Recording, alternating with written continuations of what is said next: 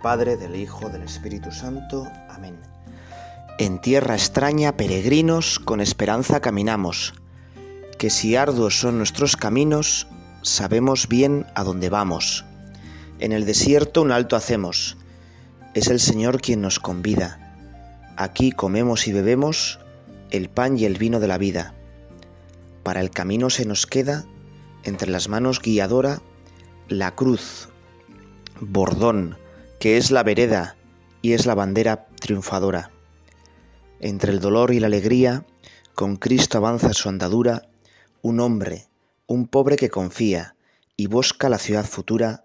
Amén. Este himno de la liturgia de las horas nos puede ayudar a rezar porque nos recuerda que somos peregrinos. No sé si has hecho alguna etapa del Camino de Santiago o ha sido alguna peregrinación, alguna romería, pero qué bien nos viene a veces andar, porque muchas veces andando vamos descubriendo quiénes somos. Nuestra estructura es ponernos en camino. La peregrinación del Camino de Santiago es como una pequeña alegoría de la vida. Comenzamos a andar, a veces medio a gatas, a veces llevados por nuestros padres, en nuestro camino muchas veces hay dificultades, hay cuestas arriba y también cuestas abajo. Y andando, pues vamos hacia la meta, que para nosotros será el cielo. Fíjate que en el camino de Santiago, que se ha convertido casi en una cosa comercial, se distingue muy fácil quién es peregrino y quién es turista. El turista suele ir con ropas cómodas, más o menos caras, pero sobre todo el turista lo que intenta es coleccionar sensaciones, buscar las cosas más llamativas, lo más espectacular siempre. Y para coleccionar esas sensaciones lo que hace es pagar. Y por eso el turista suele estar en hoteles con camas buenas, cena en restaurantes y se mueve de un sitio a otro pues muy rápido. Y como el turista paga, exige. Y de exigir viene la queja. Porque al final todo es demasiado ordinario, todo es demasiado normal y uno se cansa muy pronto de lo espectacular. Nos acostumbramos muy fácilmente a lo maravilloso. Y por eso el turista suele estar en los sitios pues muy rápido, siempre van a los mismos sitios y se sacan las mismas fotos y las mismas posturas. Y sobre todo el turista acaba su viaje primero fastidiado porque se han acabado las vacaciones, pero después también un poco amargado porque nada le ha llenado de verdad el corazón, no le ha cambiado nada su vida. Y todo ha sido una sucesión de pagar y quejarse. Y en el Camino de Santiago hay muchos turistas que van solo pues por hacer deporte o porque está muy de moda. Y también en la vida hay mucha gente que pasa como turistas, que piensan que los demás les deben algo. Y por eso exigen, se quejan, se comparan con los demás, juzgan. En cambio, el peregrino, lo primero es que suele ir andando. El peregrino de verdad, dicen, no son los de las bicicletas, sino es el que va andando y va despacio. Como va despacio, va viendo cantidad de detalles que los que van en bici y mucho menos los que van en el coche no se dan cuenta. Además, cada paso al peregrino le cuesta es un esfuerzo. Y muchas veces salen ampollas y muchas veces tiene que soportar el calor del día y por eso muchas veces tiene que levantarse muy pronto para escapar del calor y madrugar y por tanto pues tiene que irse pronto a la cama y no puede comer demasiado porque si no con la tripa llena se, se anda muy mal. También el peregrino tiene que escoger muy bien qué va a llevar en la mochila. Porque si la mochila pesa demasiado, cada paso puede ser una tortura. Yo tenía un albergue, bueno, o administraba un albergue en la etapa 4 o 5 del camino, y muchos, los que iban allí, pues en esa etapa ya se daban cuenta de que habían llevado demasiadas cosas y dejaban artículos increíbles. Muchos dejaban unas planchas para el pelo, o pequeños secadores, o capas gordísimas y de buenísima calidad que se iban a dar cuenta que no iban a utilizar. Llevaban muchísimos novelas y libros pues muy voluminosos y pesados. Iban dejándolo allí porque se daban cuenta que no lo necesitaban para, para andar. También es un gran ejemplo de cómo es nuestra vida. A veces nos hacemos unas mochilas pesadísimas y nos creamos unas necesidades increíbles, ¿no? Y cada uno va teniendo sus pequeñas necesidades, sus pequeñas adicciones. El otro día, el fin de semana, lo compartí con un grupo de universitarios que tenían una adicción al tabaco increíble y necesitaban cada media hora fumar. Y entonces era muy difícil hacer una pequeña tertulia o cualquier plan porque siempre tenían que estar saliéndose para fumar y estaban nerviosos. Y quien dice la adicción al tabaco, tenemos una gran adicción al móvil. Preguntándoles, porque hoy en día esto se sabe, cuánto tiempo se dedicaban al móvil, pues era increíble. De media, cada adolescente español pasa seis horas al día con el móvil. Entre jueguitos, y series que total son todas iguales. Bueno, pues el peregrino sabe que tiene que deshacerse de tantísimas cosas. Más todavía, el peregrino no suele tener mucho dinero y muchos de los albergues pues son gratuitos o bueno, cada uno paga la voluntad. Y muchas veces en los albergues la cena es compartida. Cada uno pone lo que tiene y entre todos hace un gran ambiente. Y eso crea una fraternidad, unos lazos de amistad increíbles. Y porque el peregrino no paga, siempre dice gracias. Y cada recodo del camino es una sorpresa y, una ocasión para dar gracias. En nuestra vida, muchas veces no damos gracias. No nos damos cuenta, vamos demasiado deprisa. Vamos demasiado a lo nuestro, exigiendo y quejándonos. Y por eso, pues tendríamos que ser un poco más peregrinos. Los demás no nos deben nada. Todo lo que hagan los demás es una ocasión para dar gracias. En la peregrinación que te decía del Camino de Santiago que hice este año, había un lema que se puso al principio de la peregrinación, se dio como 10 pautas, y uno era NQ. NQ es no quejarse. Y no quejarse cuando casi todos los días había que dormir, no teníamos camas, ni siquiera colchones, y si había un suelo llano, pues ya era bastante, porque muchas veces nos tocaba dormir medio en cuesta, ¿verdad? Porque éramos muchos y no cabíamos en polideportivos, bueno, estábamos en polideportivos y de malas maneras, ¿verdad? Pues NQ, no quejarse, siempre dar gracias. Y es que como dice el himno que hemos leído, en tierra extraña somos peregrinos. El cristiano es un peregrino de la vida. Yo quisiera terminar este primer rato de oración pensando, ¿no? ¿Cómo es mi vida? Yo en casa, que soy peregrino turista. Hay muchos que en casa parece un hotel y sus padres les tienen que hacer todo.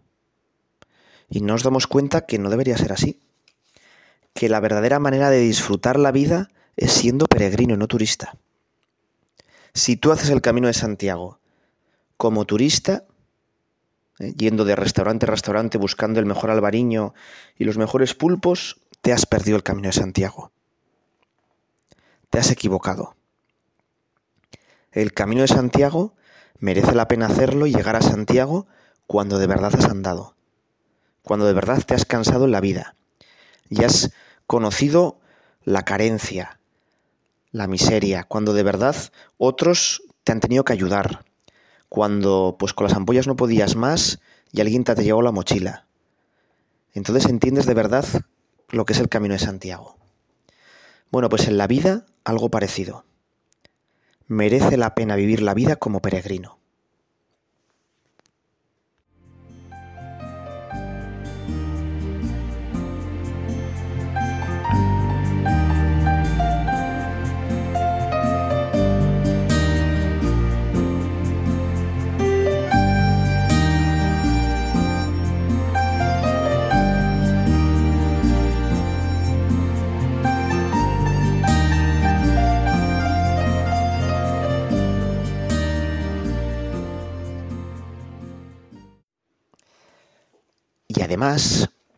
Hemos hablado solo del camino, pero el, el peregrino tiene una meta, tiene una meta.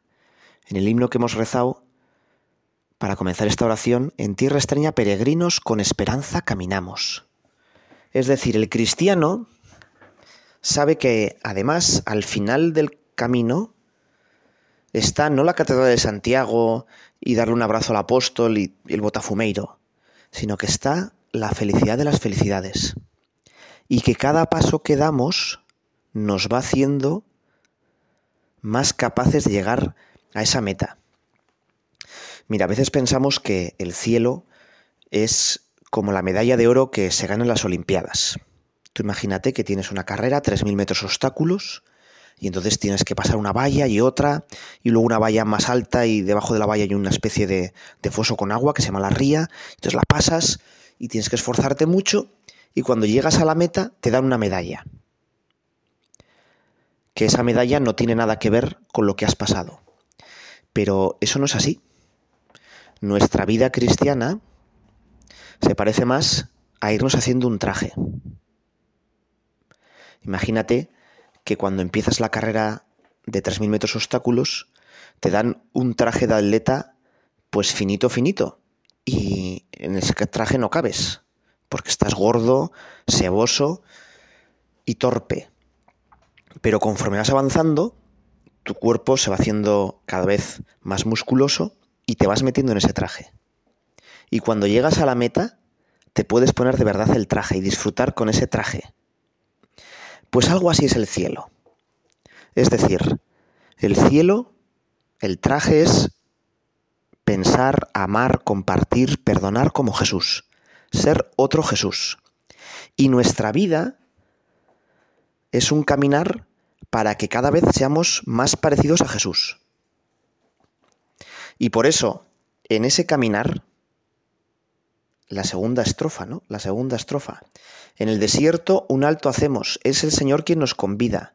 Aquí comemos y bebemos el pan y el vino de la vida. Es decir, la Eucaristía es la fuerza. Muchas veces la gente lleva cacahuetes para el Camino de Santiago para tener azúcar y que no les den unos bajones de azúcar. Es la fuerza para no desfallecer.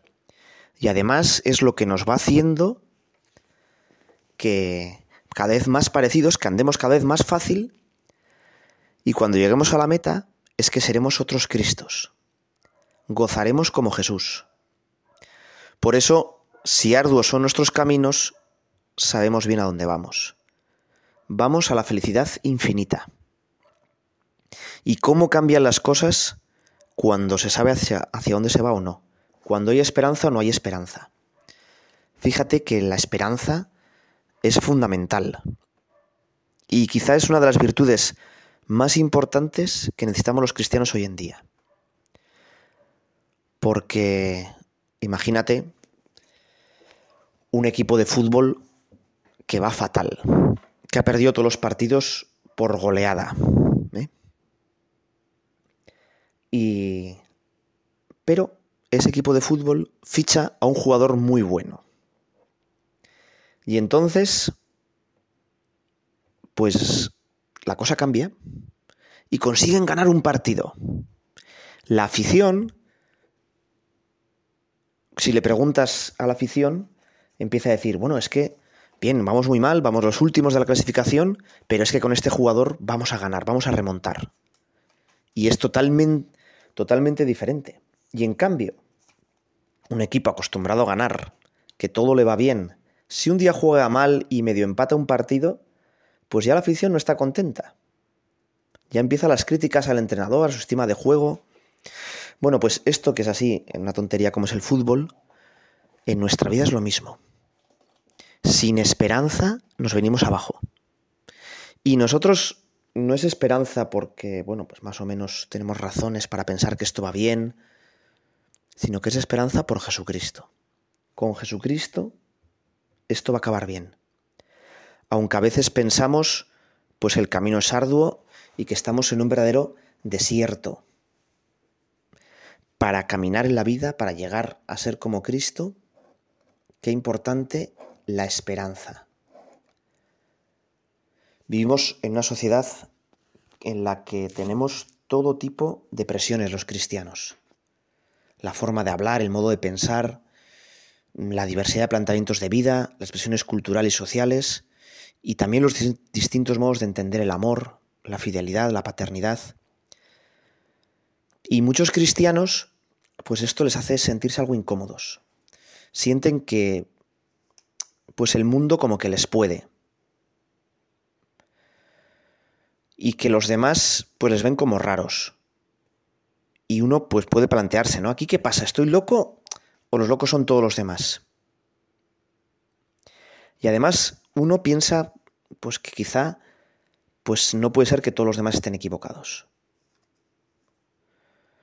Y que cuando intenta explicar sus pues sus ideas sobre la familia, sobre el amor, la doctrina cristiana a los demás, los demás se ríen o, o de verdad no le entienden. Es más, cuando las personas cercanas, imagínate un novio, una novia, o, o ya pues el esposo o la esposa, tus padres, son ajenos al cristianismo, pues mm, todavía el asombro es mayor. Y muchas veces esta presión se convierte en una espada que, rasga, ¿no? Rompe el espacio vital religioso y lo deja deshinchado y vacío. Y se empieza a estar pues más incómodo, se siente con más fuerza la inseguridad y se cuestionan las antiguas convicciones, que van cayendo una tras otra como unas cartas de la baraja.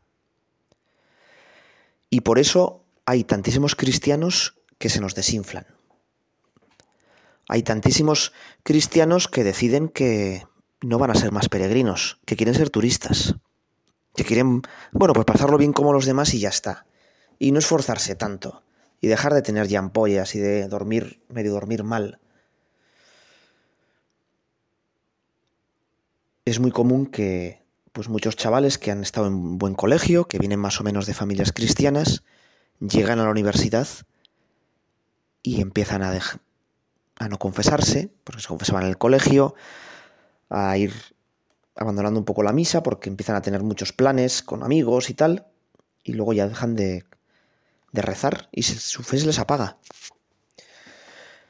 ¿Y cuántos pues padres cristianos ven como la fe de sus hijos en la adolescencia se disuelve como un azucarillo, ¿no? Se les va.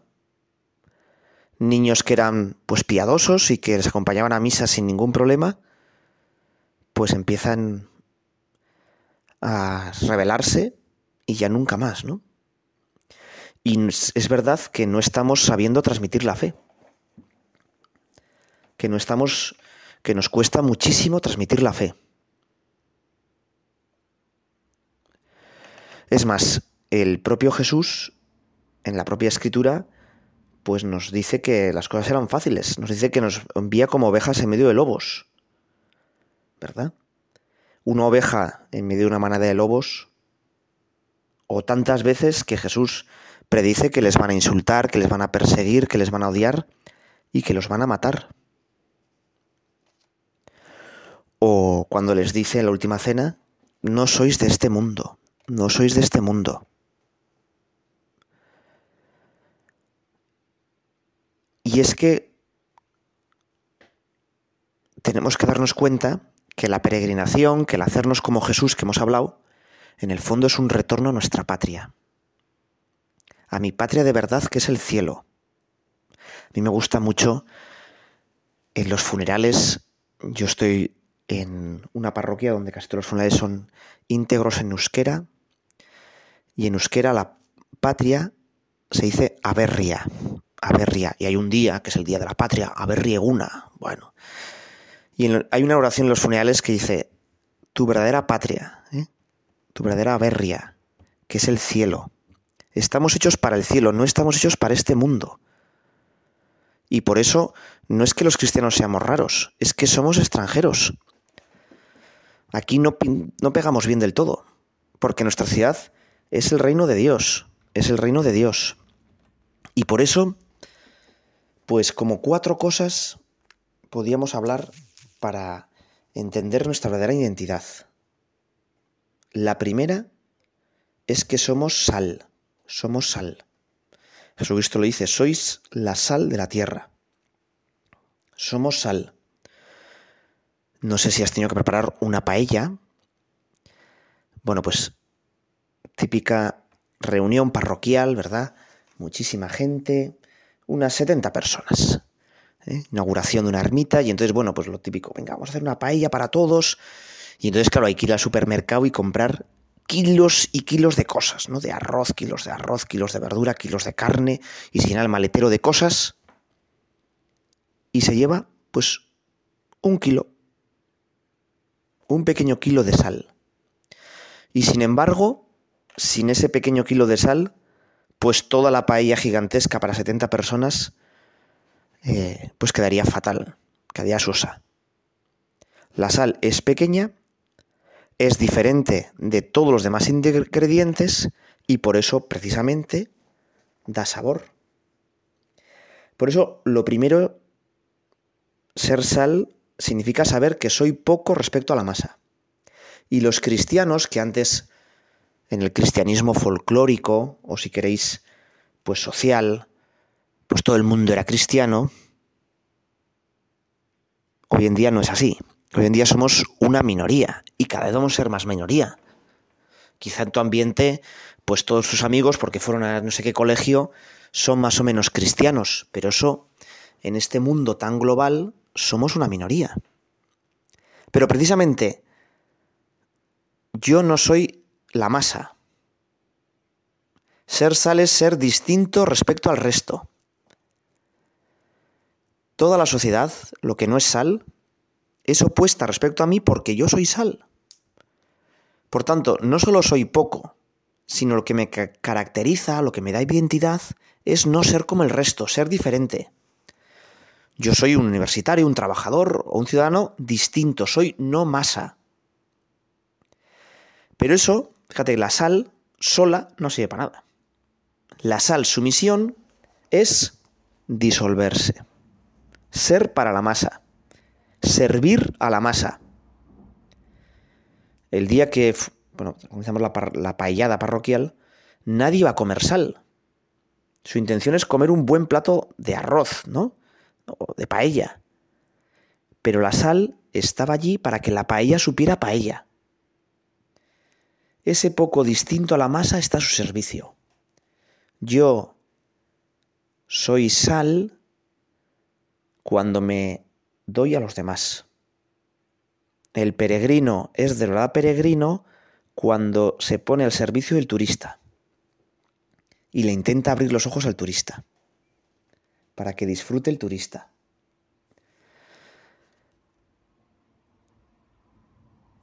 Es la sal la que hace que el pollo sepa pollo y la verdura sepa a verdura, la que realza la masa. Y cuando pues un chaval te dice, es que nadie piensa como yo, en mis amigos, yo soy el raro, soy el que piensa diferente a los demás, pues les podemos decir, bien, ese es tu sitio, ahí te quiere Dios para que los demás puedan llegar a ser felices y grandes. Y así la presión que ejerce el mundo frente a los cristianos se convierte en una realidad positiva. Nos hace ser conscientes de que no podemos dejar de ser como somos. Y que tenemos dos posibilidades, ser sal o ser no sal, ser masa, ser sosos.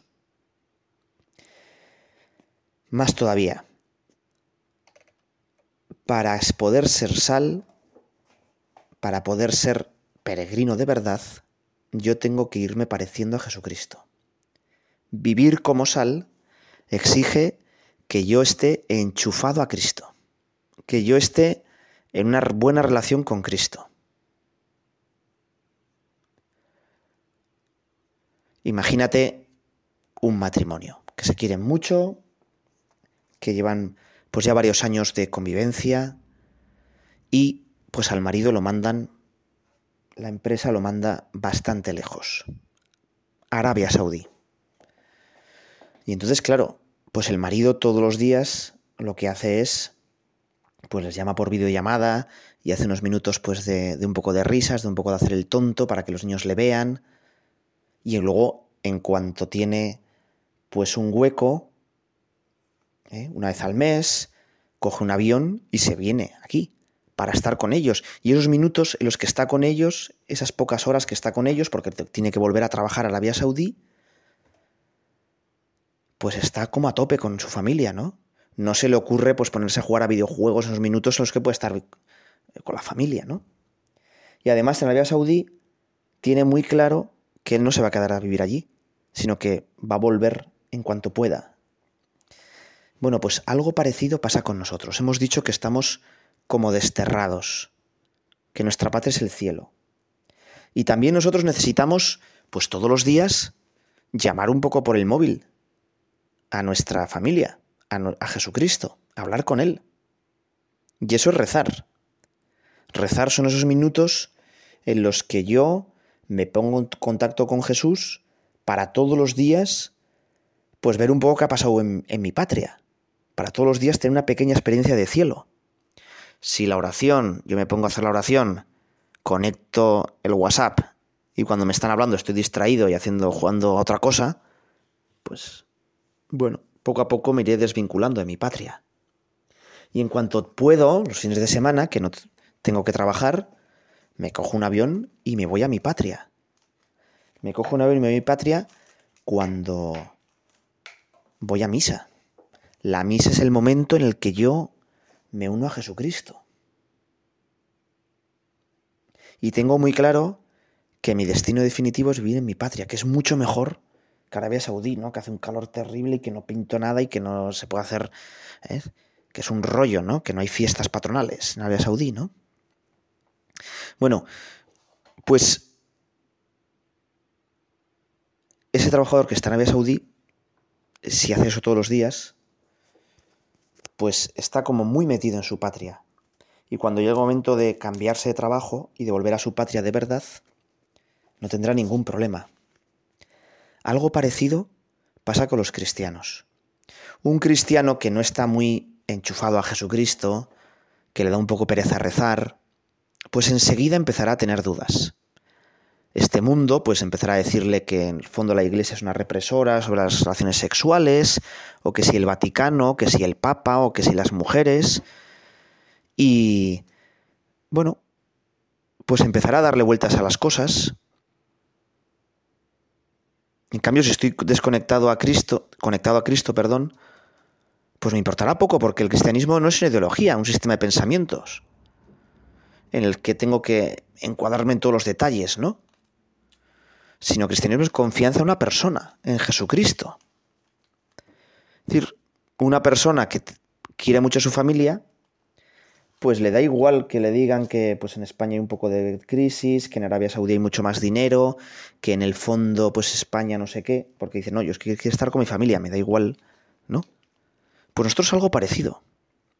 Yo no tengo que sostener un aparato intelectual, ¿no? Eh, no, yo lo que necesito mantener es una relación viva de amor con Jesucristo. Y disfrutar con Él. Y eso me va a ir metiendo en el cielo. Por eso, las dos últimas estrofas con las que vamos a acabar nuestra oración de este poema de la liturgia de las horas, ¿no? Para el camino se nos queda guiadora la cruz. Lo que nos guía es la cruz, el amor de Dios.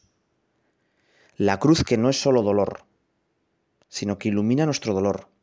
La cruz que es bordón. Bordón es el, palo que nos va ayudando en cada paso. Que es la vereda, que es el camino. Y es la bandera triunfadora. Fíjate qué bonito, ¿no? La cruz que es guiadora, bordón, vereda y bandera. Y entre el dolor y la alegría, Con Cristo avanza en su andadura un hombre, un pobre. Sentirnos pobre que Jesucristo nos ayuda, que confía y que busca la ciudad futura. La mejor peregrina, la Virgen María, Santa María del Camino. Tantas advocaciones tienen este nombre. A ella recurrimos. Dios te salve María, llena eres de gracia, el Señor es contigo. Bendita tú eres entre todas las mujeres y bendito es el fruto de tu vientre Jesús. Santa María, Madre de Dios, ruega por nosotros pecadores, ahora y en la hora de nuestra muerte.